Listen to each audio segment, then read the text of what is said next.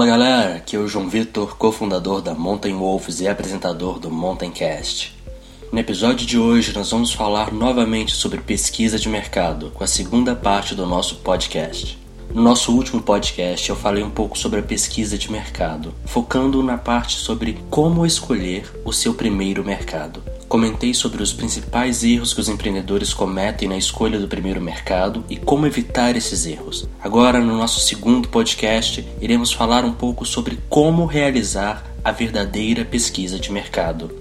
O objetivo da pesquisa de mercado é definir o perfil do seu cliente. Uma vez que você entende o mercado para o qual você vender, você precisa entender a pessoa que representa esse mercado, ou a sua persona. Aqui no Brasil, a persona também é conhecida como avatar.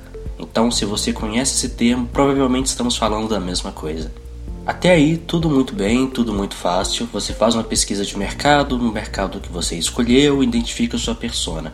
Mas como fazer essa pesquisa de mercado? O primeiro passo é entender que existem dois tipos de pesquisa de mercado: a pesquisa intensiva e a pesquisa extensiva.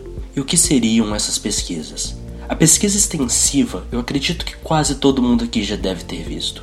Sabe quando aquele amigo posta um formulário do Google para que você responda sobre um produto que ele quer criar? Ou então a pesquisa que alguém está fazendo para o TCC na faculdade? Talvez algum site que você costume visitar coloca um pequeno questionário para você.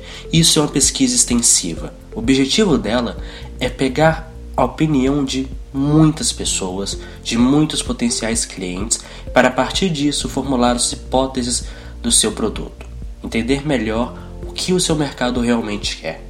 A questão que muitas pessoas ignoram é que antes de se fazer uma pesquisa extensiva, você deve fazer uma pesquisa intensiva. E o que é isso?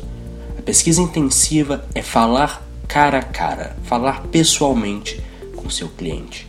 É sair do seu escritório, ir na rua e conversar com quem você quer que compre o seu produto. Gostaria de lembrar vocês novamente, esse é um assunto que eu falei levemente no nosso podcast sobre MVP e aqui eu gostaria de entrar um pouco mais a fundo.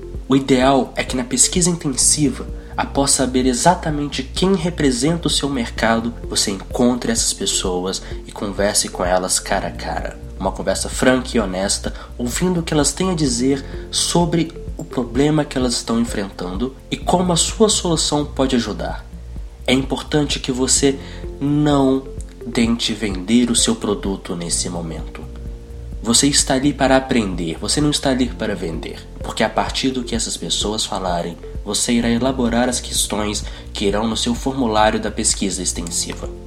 E aqui entra uma questão muito importante. A pesquisa extensiva, apesar de se focar no maior número de respostas possíveis para validar as hipóteses que você elaborou durante a pesquisa de mercado intensiva, deve ser direcionada aos seus clientes, não adianta nada você se preparar, fazer uma pesquisa intensiva de qualidade, elaborar boas questões para a pesquisa extensiva e as pessoas que responderem essas questões serem diferentes das pessoas que você entrevistou pessoalmente. Muito cuidado na hora de enviar esses formulários ou de colocar esse formulário em algum lugar onde as pessoas terão acesso. Tenha certeza que quem está respondendo faz parte do seu grupo de potenciais clientes. Do contrário, o valor dessa pesquisa extensiva será muito reduzido ou zerado.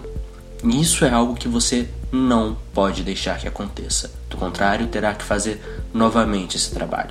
Um outro fator interessante é que a pesquisa de mercado não é algo rápido. Você não consegue fazer essa pesquisa em um ou dois dias. O ideal é que você dedique algumas semanas, cerca de um ou dois meses, para fazer a pesquisa intensiva e extensiva do seu produto. Converse com as pessoas, elabore boas perguntas, elabore um questionário de qualidade para que você tenha um input valioso de dados que irão orientar as suas estratégias de agora em diante. E lembre-se, sempre que você mudar de mercado, você deverá fazer novamente essa pesquisa.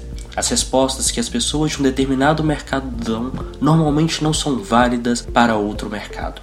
Isso é algo que você precisa se preocupar. Não é porque a sua estratégia deu certo em um mercado que ela dará certo em outro. Essas são as minhas considerações sobre a pesquisa de mercado. Espero que tenha ajudado vocês. Estou deixando aqui embaixo o link com um pequeno guia sobre como realizar a pesquisa intensiva e extensiva. Espero que vocês façam download.